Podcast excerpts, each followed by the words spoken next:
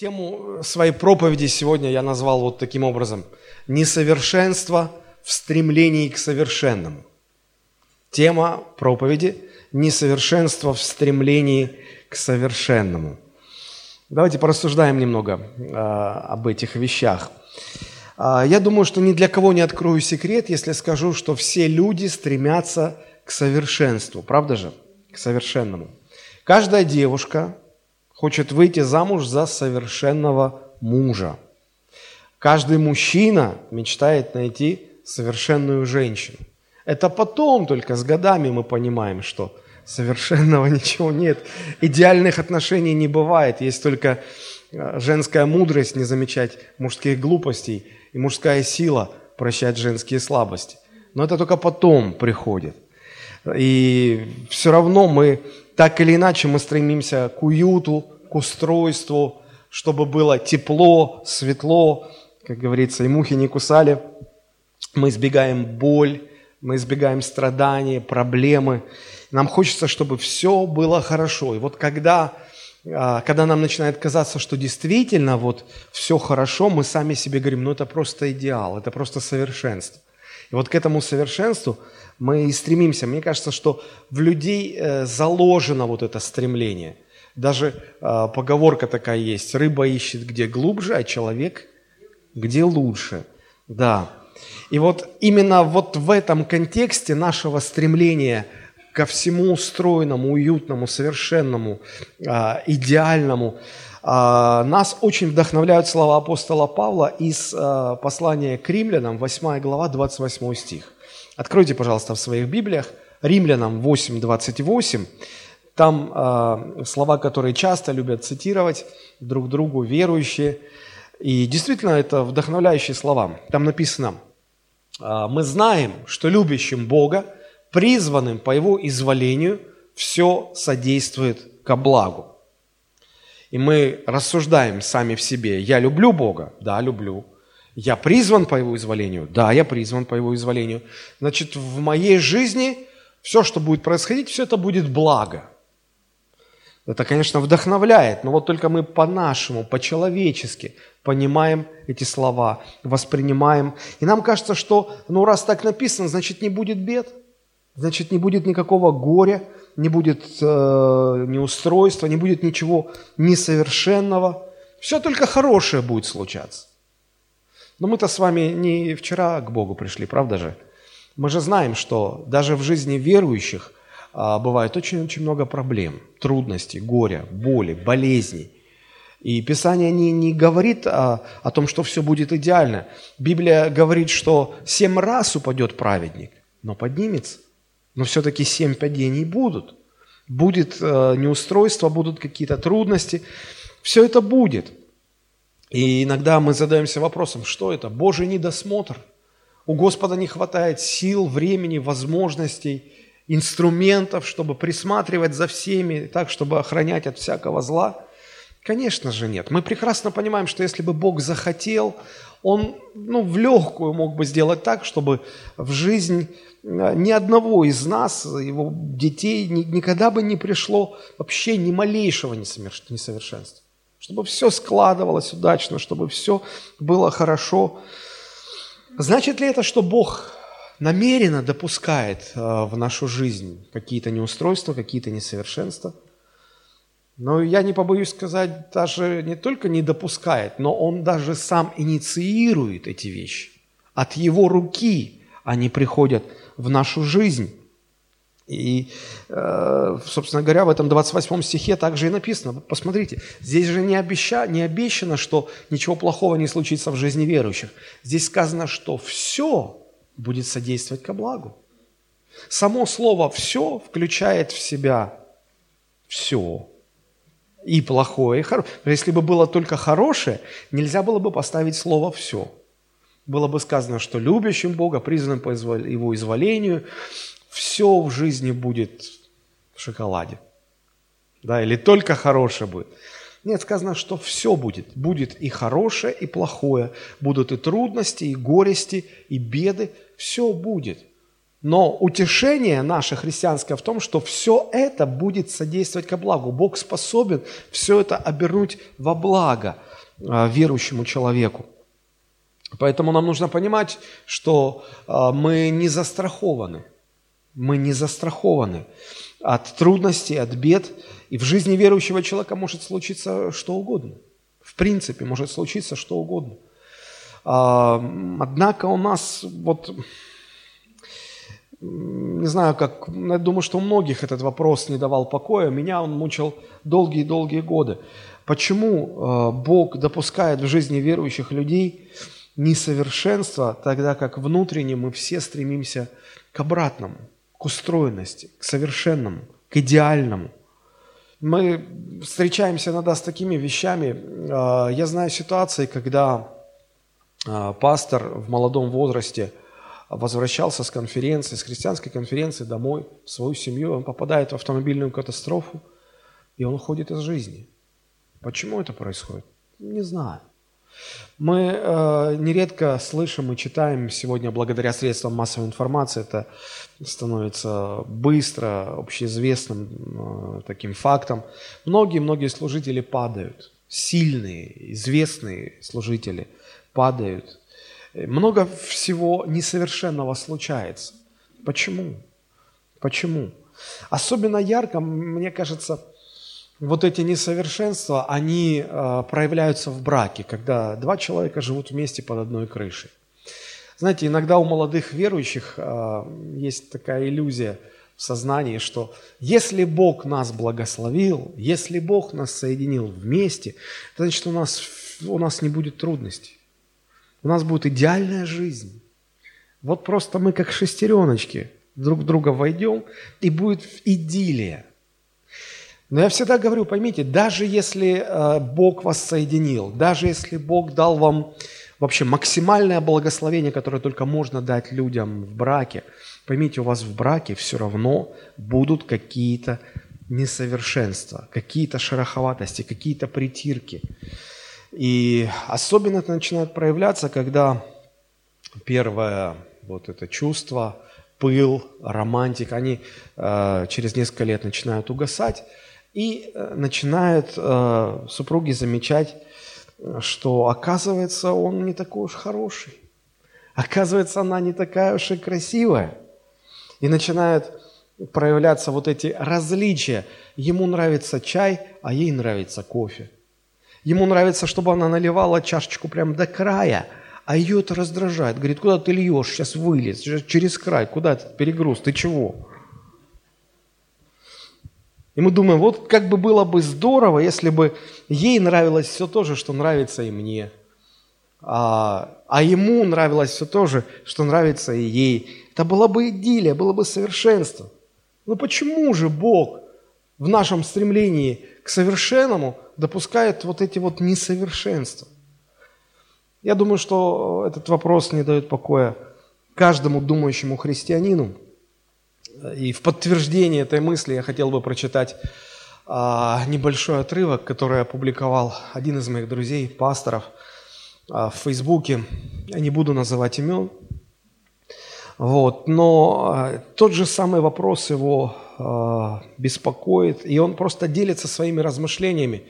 Я когда читаю их, перечитываю, это так созвучно тем вопросам, тем переживаниям, которые я испытываю в своем сердце. Я хочу просто прочесть, чтобы вы увидели, что ну, это, это не только я об этом задумываюсь, и, возможно, эти слова найдут отклик и в вашем сердце.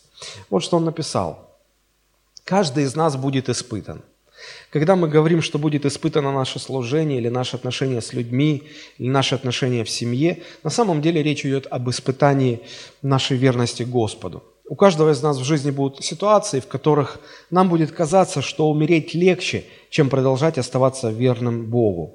Но именно эти ситуации и этих людей в подобных э, ситуациях допускает в нашей жизни сам Бог. Почему эта трагедия случилась именно со мной? Почему он, она, они, самые близкие для меня люди так подло предали меня? За что?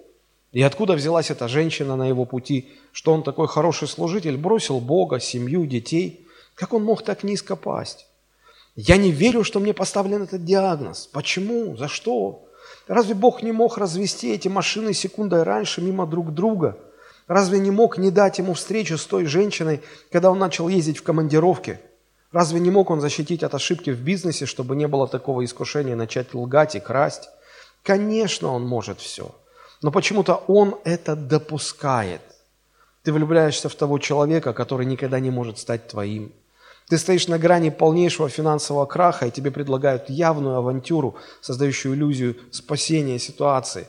Тебя, такого святого, служителя Божьего, заражают спидом или гепатитом милые доктора в частной поликлинике. И у тебя начинается борьба за то, чтобы остаться верным Богу. Кажется, что это ад на земле.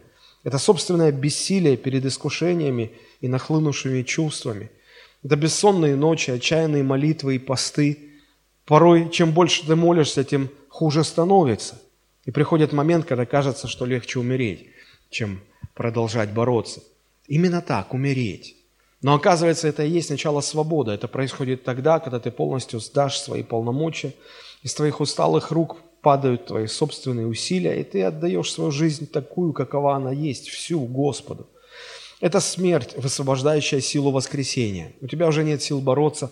Ты уповаешь на Его милость, и на Его способность, следуешь за Ним, отдав себя Иисусу в полное рабство, доверяя Ему и свою жизнь, и все немыслимые ситуации в ней. Ты не цепляешься за свою жизнь даже в молитве, уже не за что цепляться. Путь к свободе. Бог допустил этих людей и эти ситуации для тебя, и ты начинаешь благодарить за это. Спасибо тебе, Боже. Только так ты можешь осознав полнейшее свое бессилие и всю ничтожность своих усилий, доверить Ему всего себя, получив в этом подлинную свободу и каждый день умирать снова, чтобы продолжать жить свободным человеком. Действительно, очень-очень много несовершенного.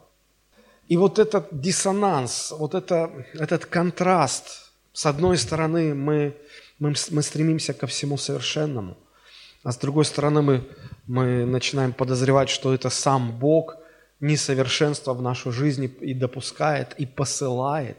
Зачем? Какой в этом смысл? Какое практическое значение может иметь для нас понимание ответа на данный вопрос? Вот мне бы хотелось дальше э, поговорить о двух вот этих вещах. Во-первых, о нашем стремлении к совершенному. Может, мы не к тому стремимся? Или, может быть, под этим совершенством мы понимаем немного не то, что сам Бог вкладывает в значение этого слова. И во-вторых, разобраться все-таки для чего эти несовершенства приходят, какой смысл во всем этом. И как это сочетается. Несовершенство в стремлении к совершенному. Давайте начнем с того, чтобы понять, к тому ли мы стремимся. Я нашел в притчах 30 э, глава, с 7 по 9 стихи, очень интересную мысль, которую хотел бы поделиться вместе с вами. Притчи, глава 30, с 7 по 9 стихи. Мы знаем, что это книга.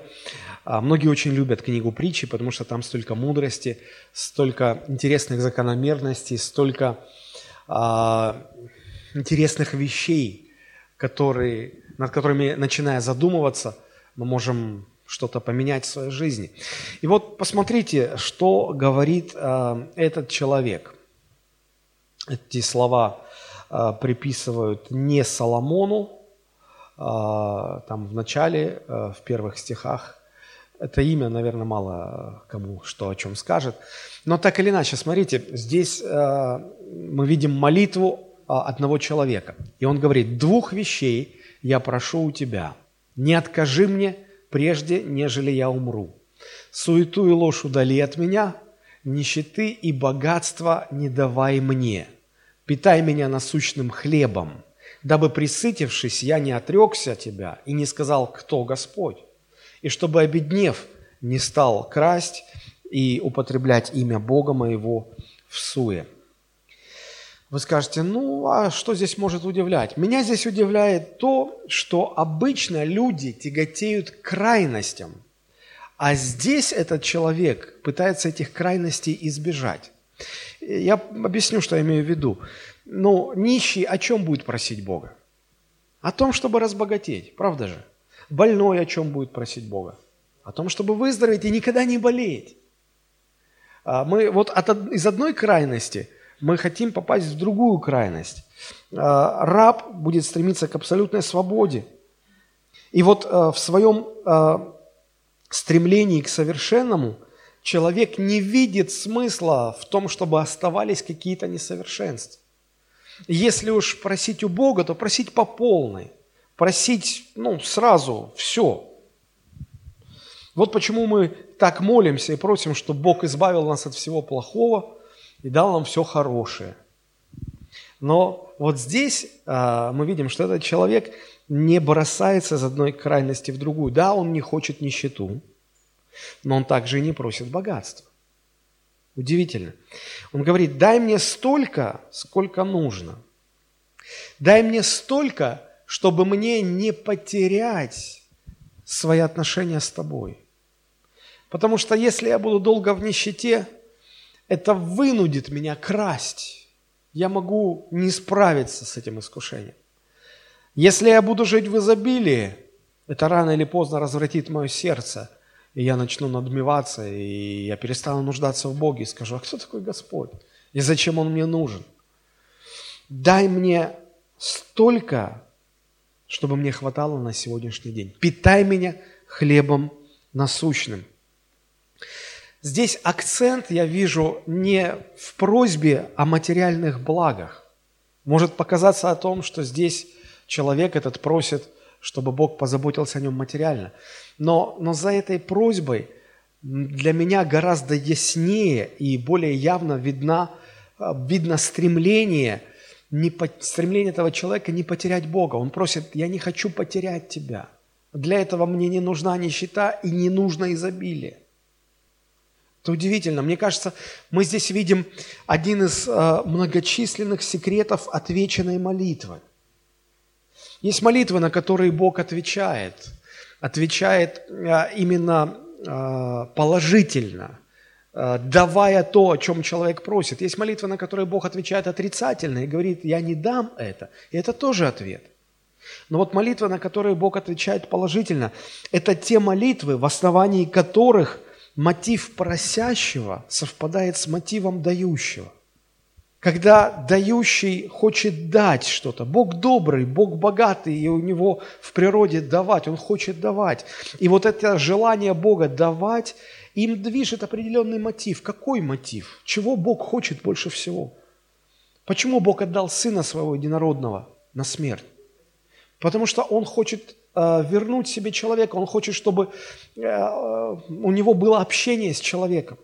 Бог вот все, что Бог хочет нам дать, его э, движет э, мотив иметь общение с человеком.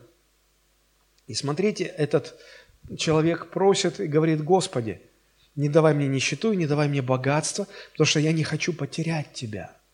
Вы видите, что его просьба вроде бы о материальных вещах тоже движет тот же самый мотив, Господи. Не давай мне в мою жизнь то, что заставит меня отвернуться от Тебя, потому что я хочу быть с Тобой. Когда мотив просящего и мотив дающего совпадает, Бог всегда отвечает на такие молитвы. Всегда отвечает на такие молитвы. Это удивительно. Это удивительно.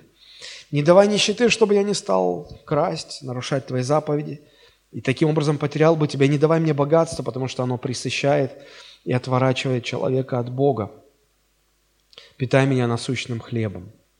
Если мы хотим от, найти ответ на наш сегодняшний вопрос, нам в самом начале нужно понять, что совершенство, к которому мы должны стремиться, это не одна из крайностей. Совершенство где-то посередине. Попробуйте вот сейчас в вашем воображении, представьте, что перед вами большой чистый лист бумаги. Попробуйте нарисовать э, линию от одного края до другого слева направо. Мы рисуем линию. И вот отметьте крайние точки этой линии. И слева пусть у вас будет точка, ну, беда бедовая, абсолютная беда. Неустройство, проблемы, все. Ну, нищета. Хуже некуда, дно. А с другой стороны, отметьте точку э, максимального благополучия, полное благополучие. Мы, э, когда с нами что-то случается, пусть даже что-то не очень серьезное. нам всегда кажется, что мы попадаем в эту, в эту точку, крайнюю левую. Все, дно. Дальше некуда. Беда бедовая. И мы всегда, оказавшись в этой точке, начинаем молиться, и мы хотим из этой точки перебраться вот в эту точку, в состояние крайнего благополучия, правда же? То есть мы из одной крайности хотим попасть в другую крайность. А, а как я уже сказал, совершенство, оно не в крайностях, оно где-то посередине. Устав от всех бед, страданий, боли, мы стремимся к их полному отсутствию, и об этом просим Бога, но Бог не хочет давать нам крайностей. На самом деле, э, если бы мы попали в, в точку самого безнадежного дна, я уверен, что большинство из нас никогда еще там не оказывались. Это было бы страшно. Бог не допускает этого.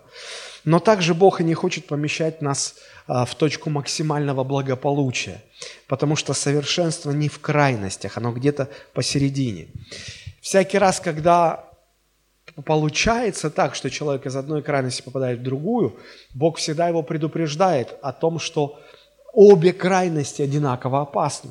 Помните, когда а, Господь вывел народ свой Израиля из Египта – то э, это было как раз вот этот вот переход из одной крайности в другую. Они там были рабами, у них ничего не было, а сюда они пришли, они стали абсолютно свободными, и Бог сказал, у вас будут земли, которые вы не покупали, у вас будут дома там, которые вы не строили, вы будете есть от виноградников, которые вы не сажали, у вас все будет. И смотрите, какое предупреждение дает Господь. Книга Второзакония, 8 глава, 7 стиха, Второзаконие 8.7.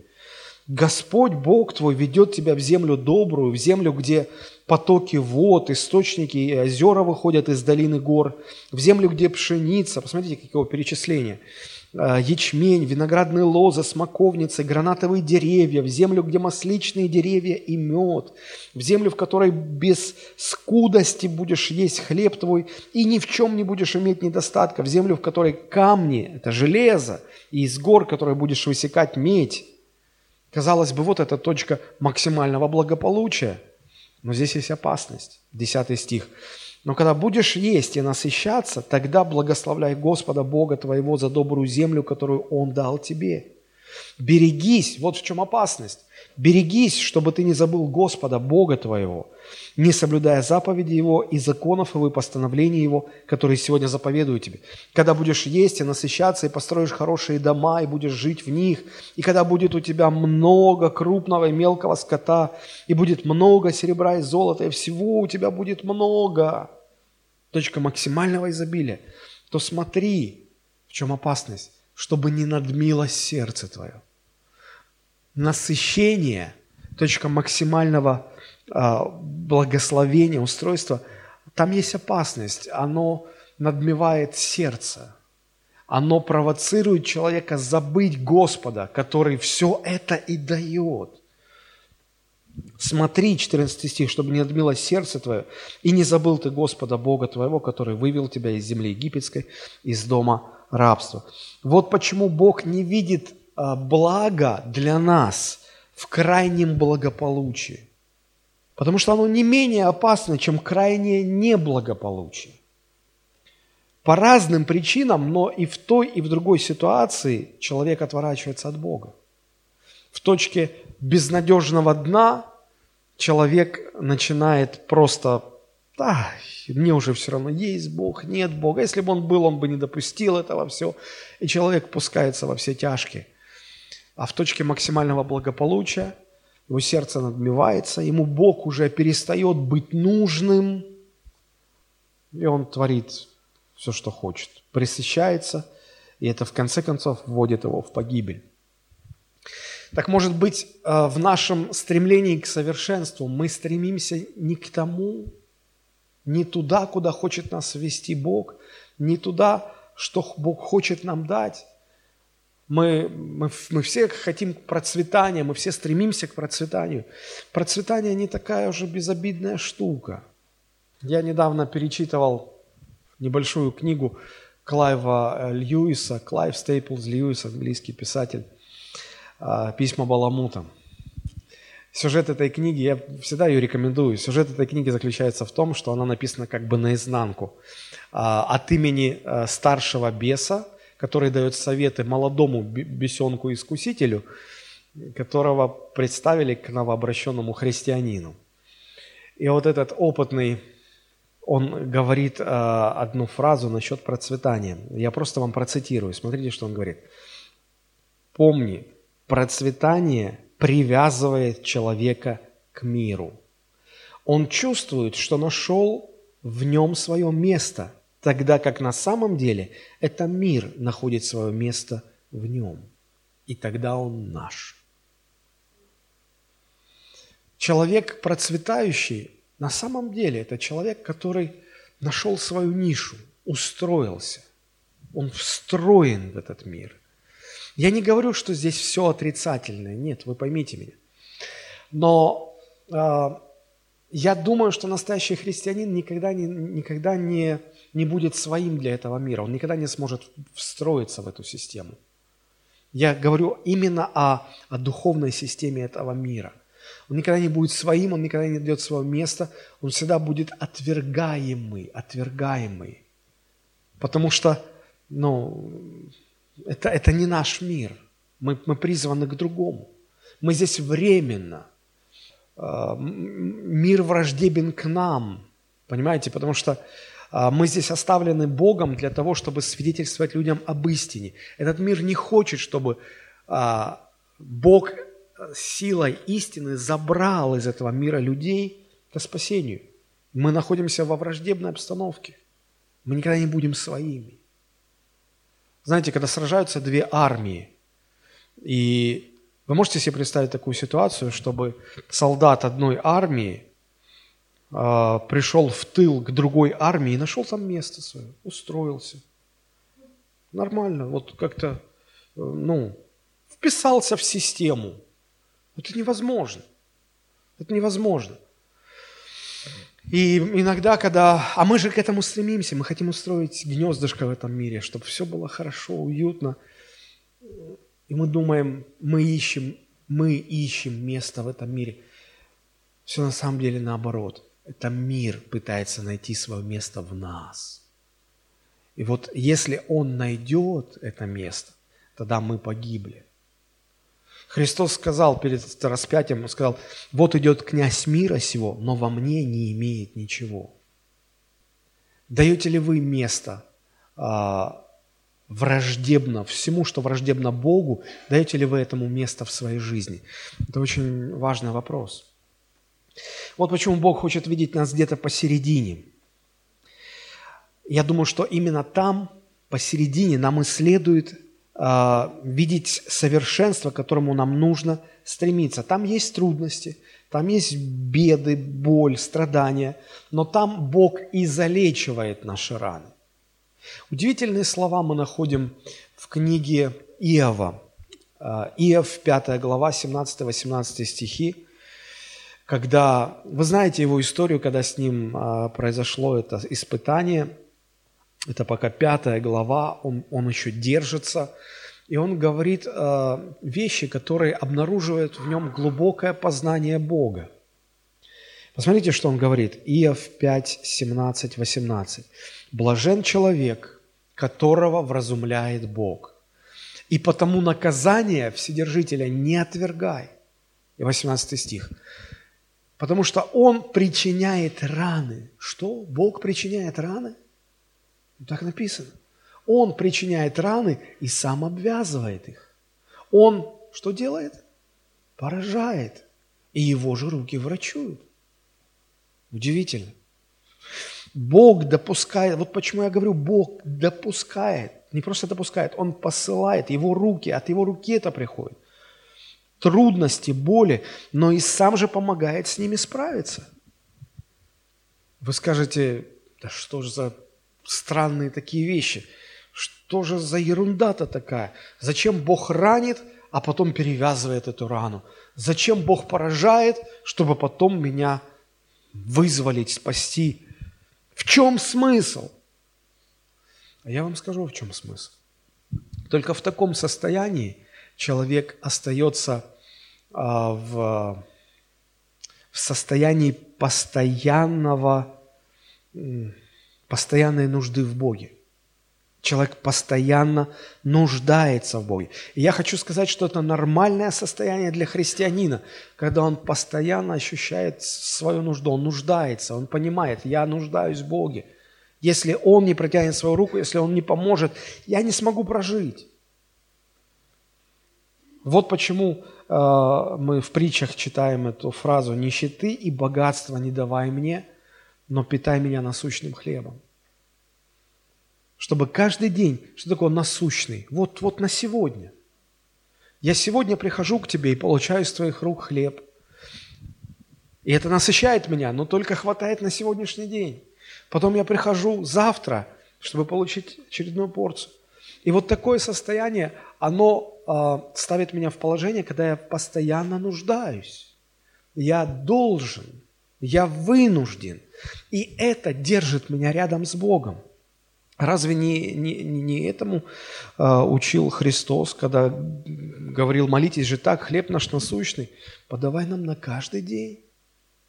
Э, я хотел бы вам напомнить о Джордже Мюллере. Вы сейчас увидите его портрет. Это был очень известный служитель Божий в Германии в XIX веке.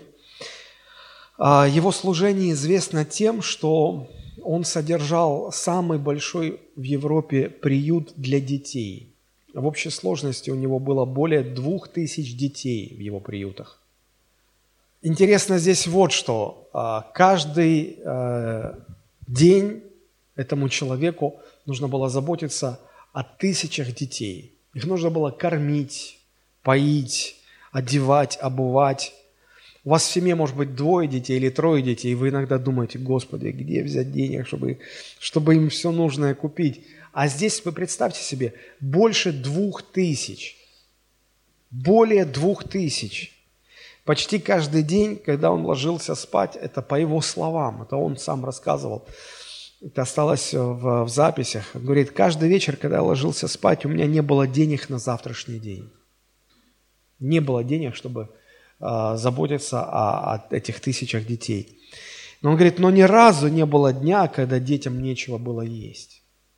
Каждый день он просыпался очень рано, в 5 утра, и первые два часа он проводил в молитве Богу. И, и, и утром уже а, кто-то привозил хлеб, кто-то приносил деньги. И приходило это устройство. И его спрашивали, вас не напрягает вот это вот, ну, то, что вы никогда не знаете, что будет завтра? Он говорит, ну это с вашей стороны вам кажется, что я никогда не знаю, что будет завтра. Вы посмотрите на это с моей стороны. Я всегда знаю, что завтра, в завтрашнем дне меня ждет Господь с насущным хлебом. И, и то, что я прихожу каждый день за, за этой порцией, это всегда держит меня в состоянии нужды в моем Спасителе. Это позволяет мне а, сохранять и держать мою связь с Богом. Это удивительно. Лука, 11 глава, 3 стих. Я уже сказал, это фрагмент из молитвы «Отче наш», где Христос говорит, «Хлеб наш насущный подавай нам на каждый день».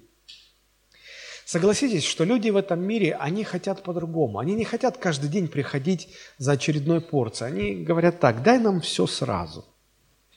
Люди склонны к тому, чтобы делать запасы, накопления и потом тешить себя мыслью.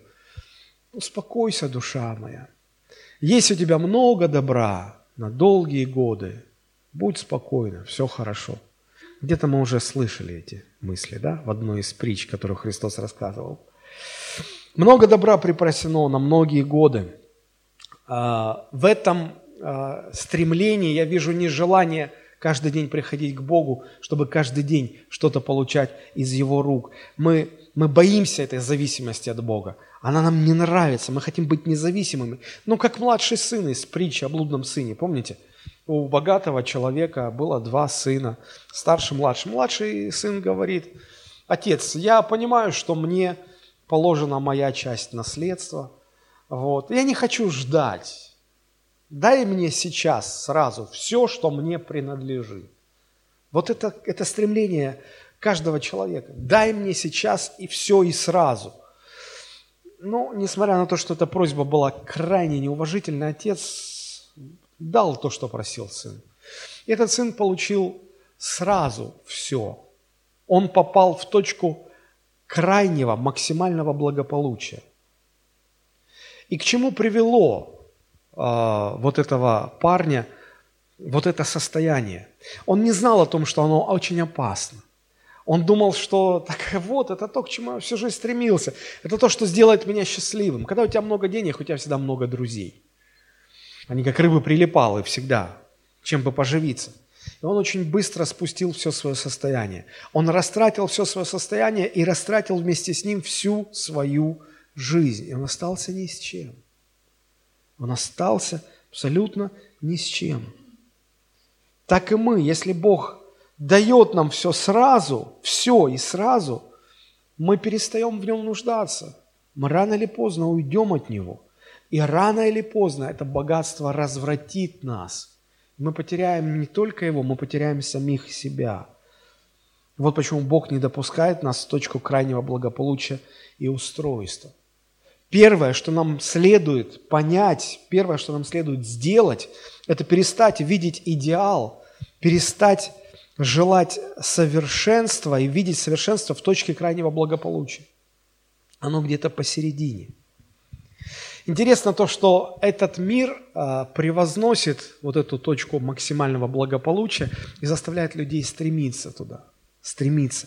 Сегодня люди, а, люди пытаются зарабатывать деньги, воровать, что угодно. Вот а, недавно в новостях объявили о том, что сенатора – значит, из Черкеска, ну, Черкесская республика, а, сенатор, который на протяжении 10, сенатор, понимаете, сенатор, на протяжении 10 лет они там воровали газ на 30 миллиардов рублей.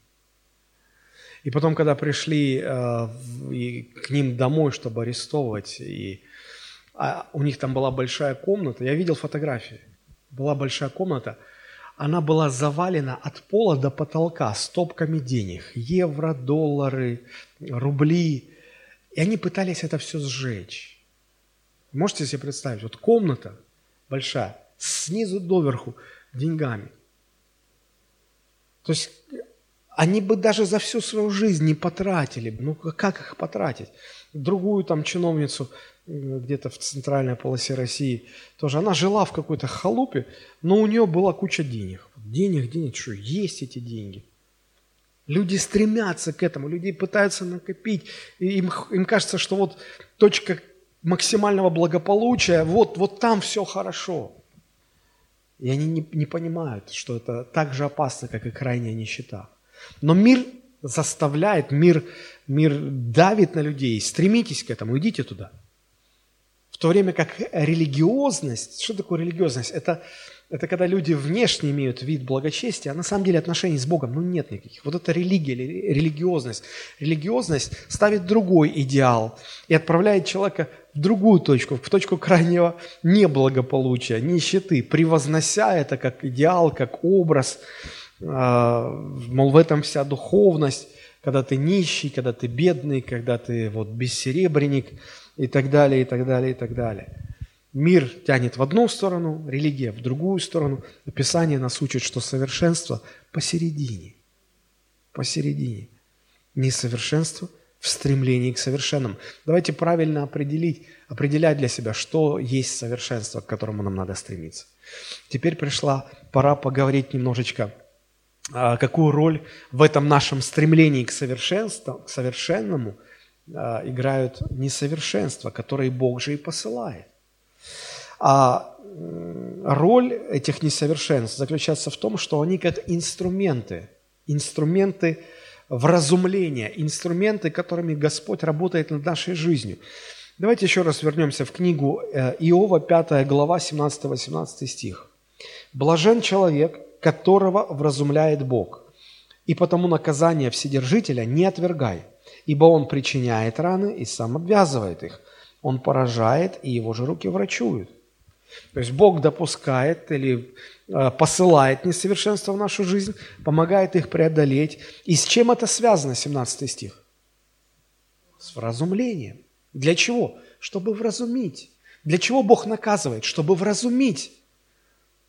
И человек, которого вразумляет Бог, человек, которого Бог наказывает, этот человек несчастен? Отнюдь. Писание говорит, блажен человек, которого вразумляет Бог.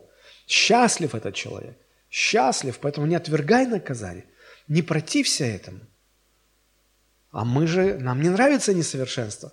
Мы от них отбрыкиваемся. Мы вопрос ставим вообще ребром. Зачем Бог ковыряет рану, а потом ее залечивает? Зачем это все? А вам никогда не приходило в голову, что по-другому э, человеку и не объяснить иногда некоторые вещи? Иногда и не объяснишь.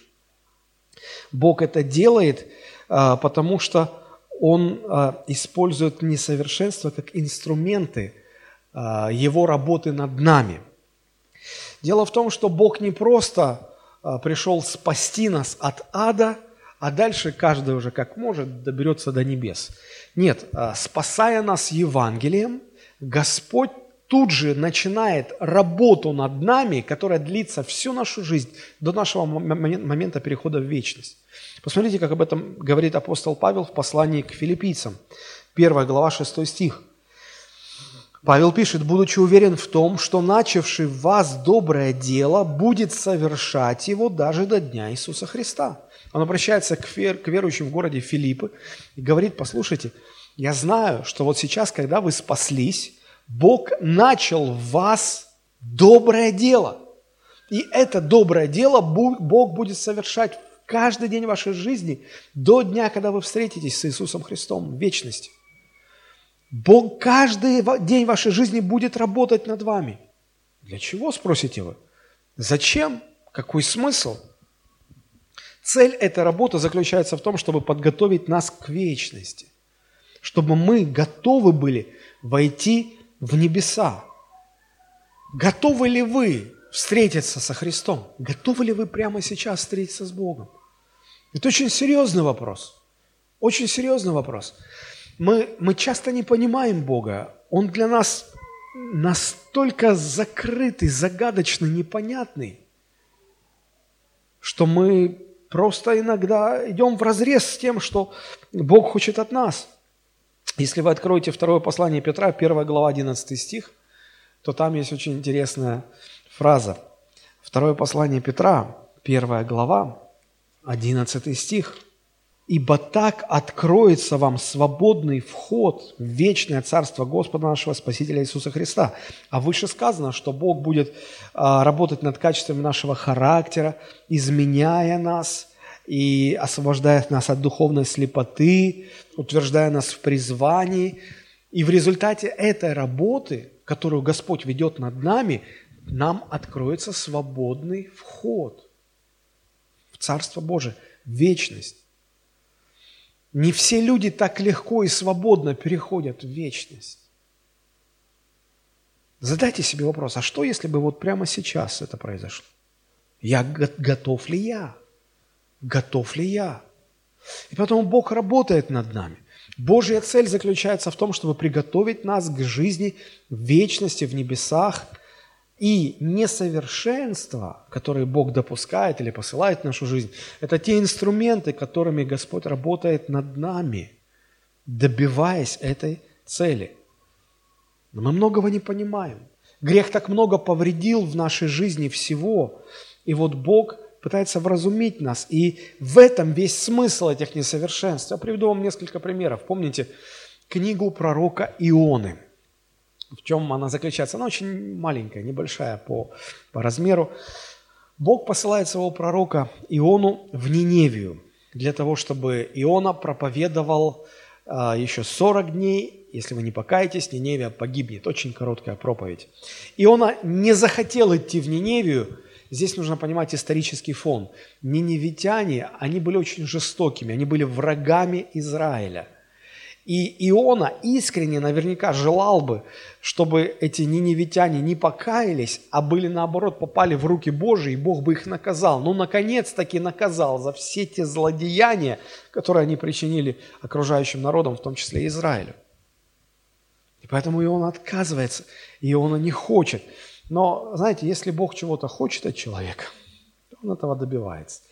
И в конце концов Иона оказался в Ниневии, и Иона проповедует. Э, Иона проповедует этому городу, и ему верят. И ему верят.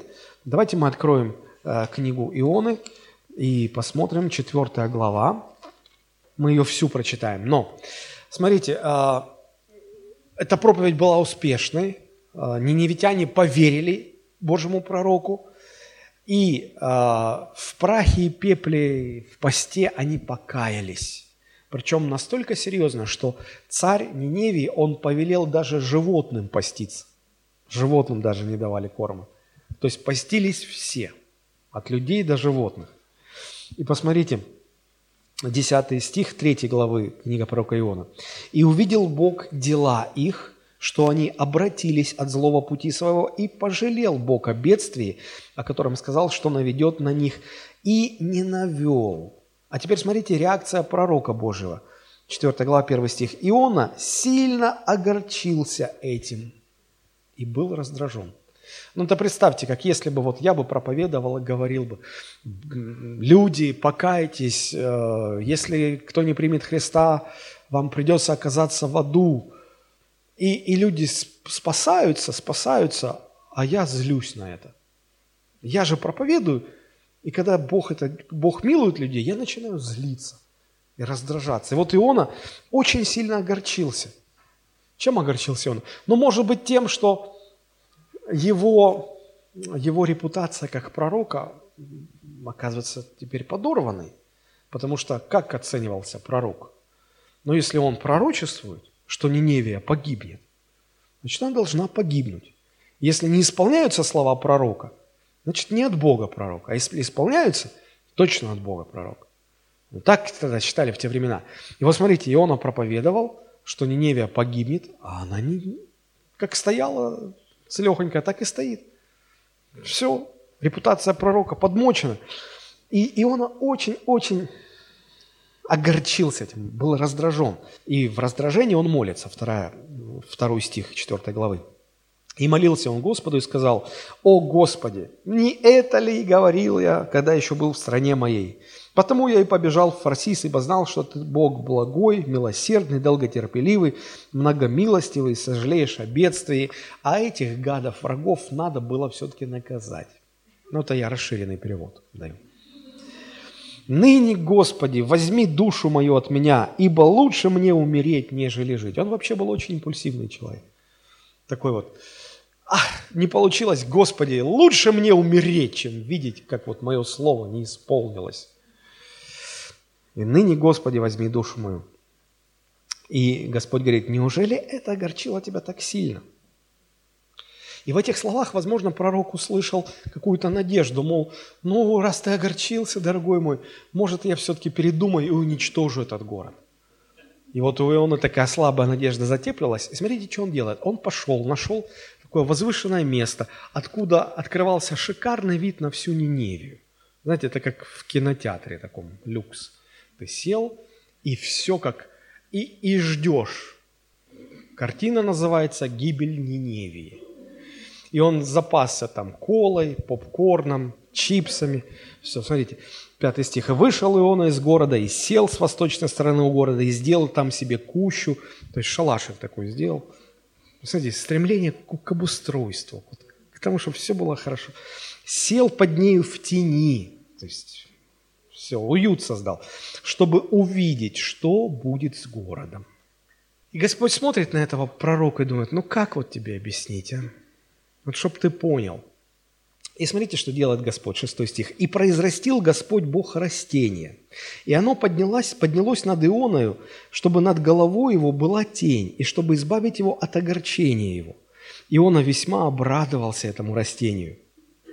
И он подумал, ой, как хорошо, я тут и шалашик построил, и колой запасся, и попкорн у меня со мной. И еще Бог вот это растение поднял, и оно так, как, так кстати, так вот вовремя, солнечный зной, а, а мне не жарко, я в прохладе дня.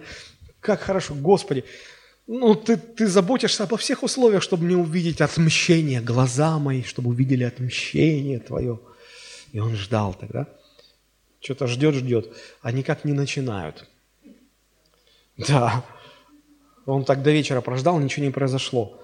Думает, ну, может, там Господь просто собирает гнев, чтобы максимально излить. На следующее утро проснулся пораньше. Дальше смотрите, что читаем. Седьмой стих. «И устроил Бог так, что на другой день при появлении зари червь подточил растение, и оно засохло. Когда же взошло солнце, навел Бог знойный восточный ветер, и солнце стало палить голову Ионы так, что он изнемог и просил себе смерти. Ну, я же говорю, он такой холерик, неуравновешенный. И сказал, лучше мне умереть, нежели жить. То есть вот он в смерть просто бросается по поводу без повода. И вот смотрите, да, то есть, получается, Бог дал это растение, а потом Бог забрал это. Бог забрал уют, Бог забрал комфорт, Бог допустил несовершенство. И это так сильно расстроило Иону. Нас вообще, нас всегда расстраивает несовершенство, которое Бог допускает в нашу жизнь. Всегда. А вот Бог, Бог хочет нам говорить через эти несовершенства, а мы даже не понимаем, мы просто расстраиваемся. И вот посмотрите, когда Иона так расстраивался, расстроился, сказал, лучше умереть, нежели так жить. 9 стих. «И сказал Бог Ионе, неужели так сильно огорчился ты за растение?» И он отвечает, знаете, как вот с обиженным малышом разговариваешь, и он отвечает, очень огорчился, даже до смерти. То есть вот Господь а, создал необходимые условия, а теперь мораль. Он пытается научить и говорит, смотрите, 10 стих. «Тогда сказал Господь, ты сожалеешь о растении, над которым ты не трудился и которого не растил, которое в одну ночь выросло и в одну же ночь и пропало. Мне ли не пожалеть Ниневии, города великого, в котором более 120 тысяч человек, не умеющих отличить правой руки от левой, и множество скота?» И вот тут до Ионы доходит. Ой-ой-ой-ой-ой. Если я так расстроился из-за этого деревца, которое действительно я не сажал, не заботился, оно выросло, ну, слава Богу, пропало, что я же ничего не потерял, это же не мое, Бог дал, Бог взял. А тут город, город, который Бог насадил, город, в котором, в котором 120 человек, которые не могут отличить правой руки от левой. Это кто? Это дети, младенцы. Только вот младенцев там 120 тысяч. А взрослых еще сколько. И, и Бог говорит, и скота, Бог даже о скотине заботится. Вот он говорит, слушай, мне ли не пожалеть вот этого всего? Это, это же, я же над всем этим трудился. Мне ли не пожалеть? И он понял, да, Господи, все ясно. Видите, как э, несовершенство используются Богом как инструменты для того, чтобы работать над нами, чтобы говорить к нам, вразумлять нас. Подобные вещи переживал и апостол Павел. Посмотрите, второе послание к Коринфянам, 12 глава, 1 стих и ниже. Э, он, он пишет, «Не полезно хвалиться мне, ибо я приду к видениям и откровениям Господним». Знаю человека во Христе, который назад тому 14 лет в теле ли, не знаю, вне ли тела, не знаю, Бог знает, восхищен был до третьего неба. И знаю о таком человеке, это он о себе рассказывает так, в третьем лице. И знаю о таком человеке, а, а, что он был восхищен в рай и слышал неизреченные слова, которые человеку нельзя пересказать. Вот таким человеком, говорит, могу похвалиться, собой уже не похвалюсь, разве только немощами своими. Впрочем, если захочу хвалиться, не буду неразумен, потому что скажу истину, но я удерживаюсь и так далее. Но, то есть а, апостол Павел говорит, послушайте, его там вынуждали и, говорили, что да, Павел, ты наименьший из апостолов, тебя не стоит и слушать. А он пытался защищаться. Он говорит, я в неразумии своем буду защищаться. И он начинает говорить о том, что Бог ему столько откровений давал. Он даже, Бог забирал его в, не, в небеса, и, и Бог ему открывал такие вещи, давал такие откровения удивительные. И э, вместе с этим, смотрите, он, он говорит, что, что э, еще происходило. Седьмой стих, он говорит, чтобы я не превозносился чрезвычайностью откровений, чтобы я не превозносился, потому что когда Бог много-много всего дает, материального или духовного, вот эта точка максимального изобилия, она все-таки так влияет на сердце человека, что человек начинает превозноситься. И вот говорит, чтобы я не превозносился, Бог, а, смотрите, Дано мне жало в плоть, ангел сатаны удручать меня, чтобы я не превозносился. А, в современном переводе а, этот, это место звучит так. «Мне ведь были даны такие откровения, и потому, чтобы я не заносился, Бог дал мне занозу в тело, ангела сатаны, он меня колотит, чтобы я не заносился». Трижды взывал я к Господу, моля а, избавить от него, но он сказал мне, нет, достаточно тебе дара моего, ведь сила моя сильнее всего проявляется в слабости. То есть, смотрите, сам Бог посылает несовершенство как инструмент, как орудие работы над нами, чтобы нас вразумить, от чего-то уберечь, чтобы мы не превозносились, а, да мало ли по каким еще причинам. Но мы видим, что это сам Бог посылает. Вероятнее всего, это была какая-то болезнь. А, и одни считают, что это была болезнь глаз, некоторые даже считают, что это, возможно, были какие-то периодические приступы эпилепсии, и говорят, что на это указывает вот этот греческий глагол, который в современном переводе переведен как «колотит», как он в приступы попадает такие. Это, над этим можно спорить, рассуждать, не суть важно. Здесь важно то, что Бог посылает эти немощи, Бог посылает эти неустройства, Бог посылает несовершенства вот эти, для того, чтобы работать над нами.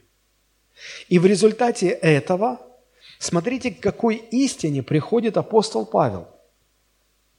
А, да, и смотрите, он, он молится и говорит, Господи, избавь меня от этого. Смотрите, как получается. Бог использует, Бог применяет инструменты, чтобы работать над нами свои, да? А нам это не нравится. Мы говорим, Господи, убери. Господи, забери это. И он говорит, я три раза молился, забери это от меня. Господь ответил отрицательно, говорит, я не заберу это. Я преследую в тебе определенную цель, и это останется. Это останется. Это нужно для того, чтобы ты понял, постиг истину. Какую истину он должен был постигнуть? Ну, посмотрите. Восьмой стих. «Трижды молил я Господа о том, чтобы удалил его от меня, но Господь сказал мне, довольно для тебя благодати моей, ибо сила моя совершается в немощь». А ну-ка вы попробуйте в теории объясните человеку, как эта сила совершается в бессилии. И вот смотрите, дальше он говорит, по, посему 10 стих, «Я благодушествую в немощах, в обидах». Нам непонятно это старое русское слово «благодушествую». Смотрите в современном переводе, как сказано. «И поэтому я доволен, когда я слаб». Я доволен, когда меня оскорбляют. Я доволен лишениями, гонениями, горестями ради Христа, ведь когда я слаб, лишь тогда я силен. Вы попробуйте человеку в теории объяснить, что это значит быть довольным своей слабостью. Быть довольным, когда вас оскорбляют ради Христа. Кто из вас может сказать, я, я тоже этим доволен? Да мы недовольны этим всем. Нам это все претит, нам это не нравится. И в теории это никак не объяснить, только когда ты проходишь через какие-то трудности, испытания, Бог работает над нами э, стамесочкой, рубаночком, э, я не знаю, молоточком где-то. И нам больно, нам неприятно, но, но только так, только так мы приходим к пониманию важных-важных истин. Потому что по-другому нам этого не объяснить.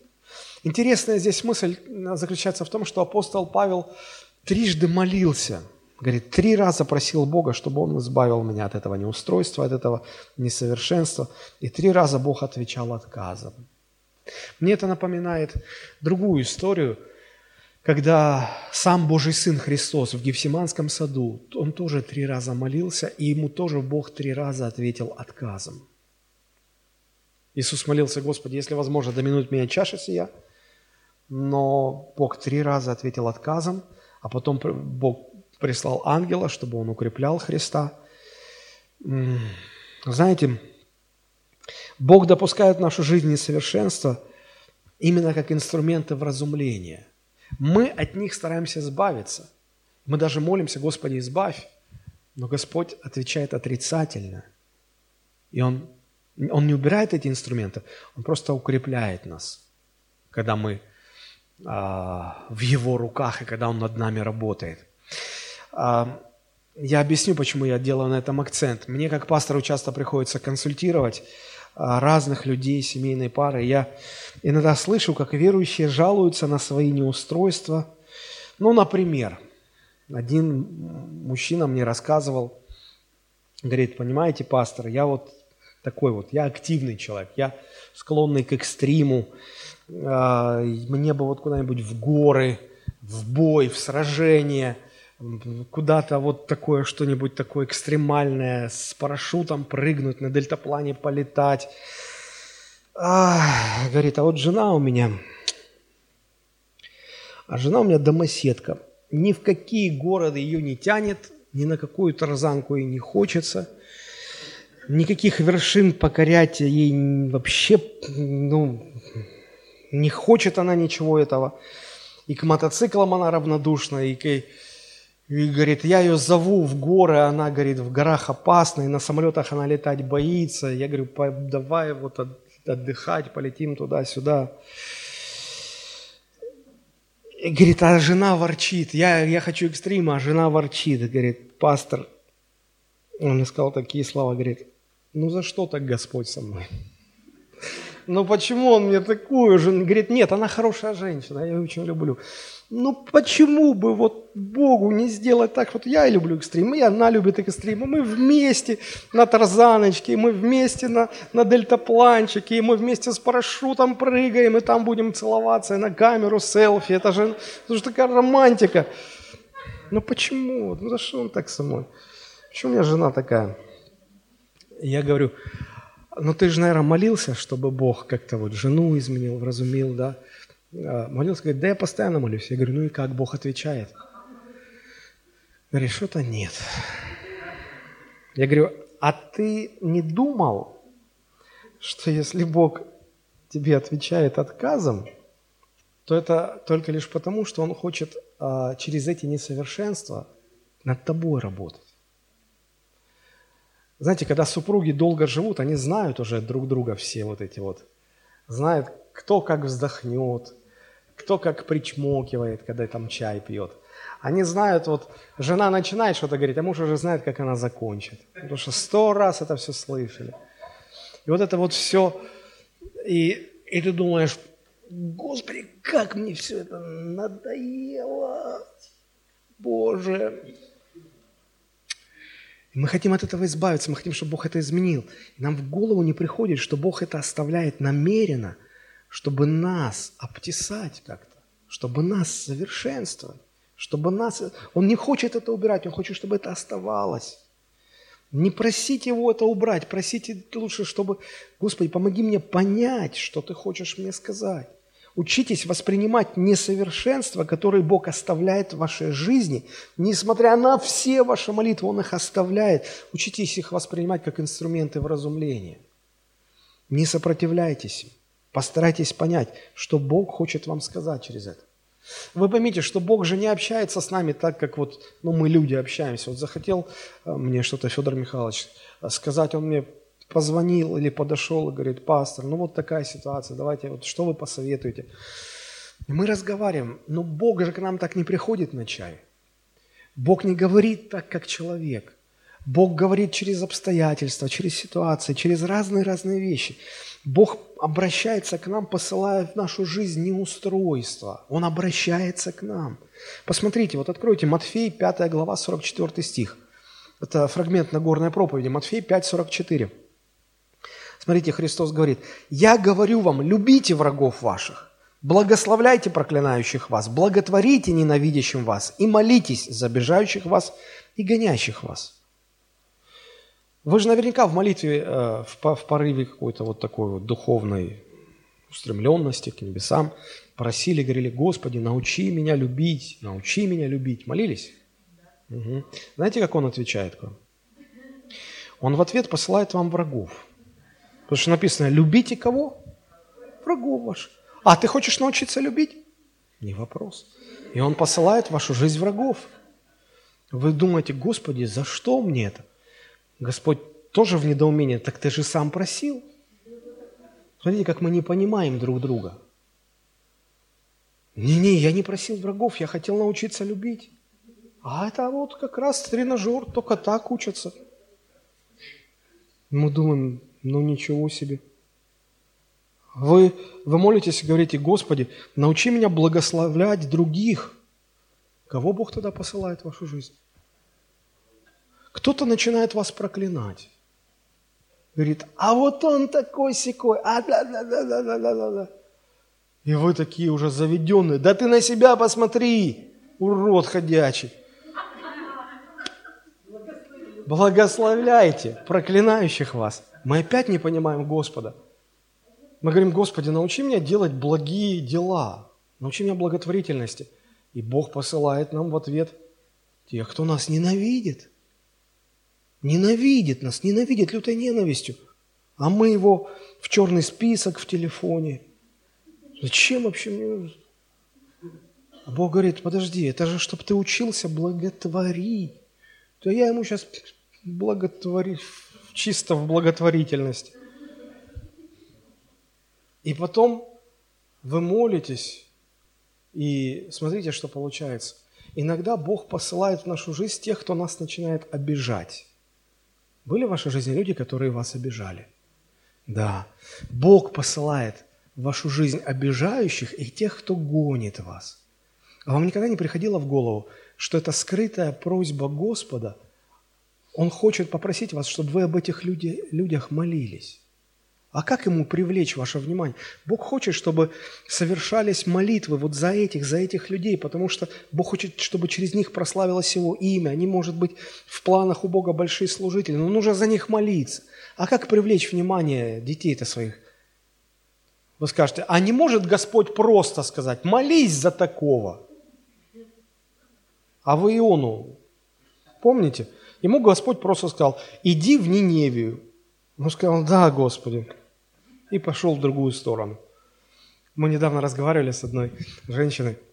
Она говорит, пастор, нам нужно больше говорить о том, чтобы жертвовали на собственное здание. Знаете, пастор, если вот люди точно будут понимать, что это Господь призывает, они, они вот все отдадут. Они вот столько будут жертвовать. Я говорю, ну у вас очень идеализированное представление. Я напомнил пророка Иону, говорю, там это, это не рядовой верующий, да, это пророк.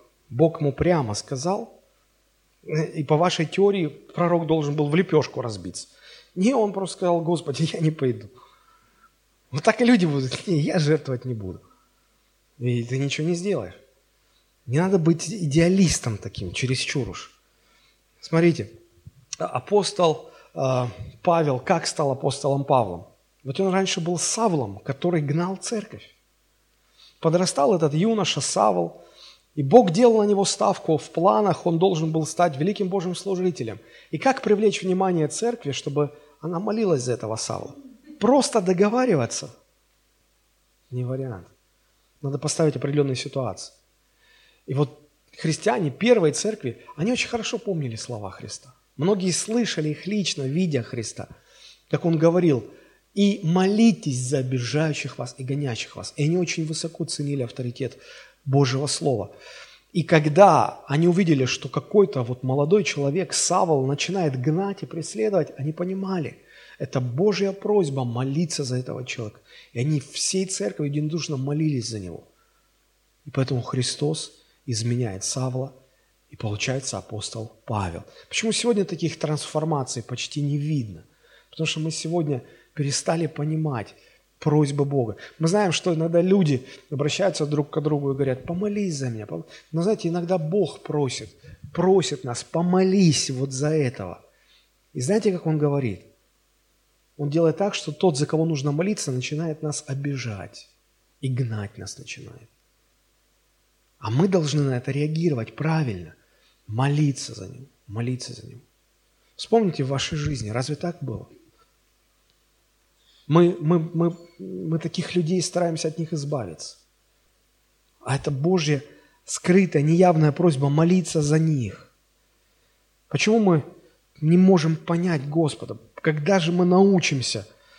Когда же мы научимся понимать, что агрессия другого человека – это его скрытая просьба о любви? И о молитве за него.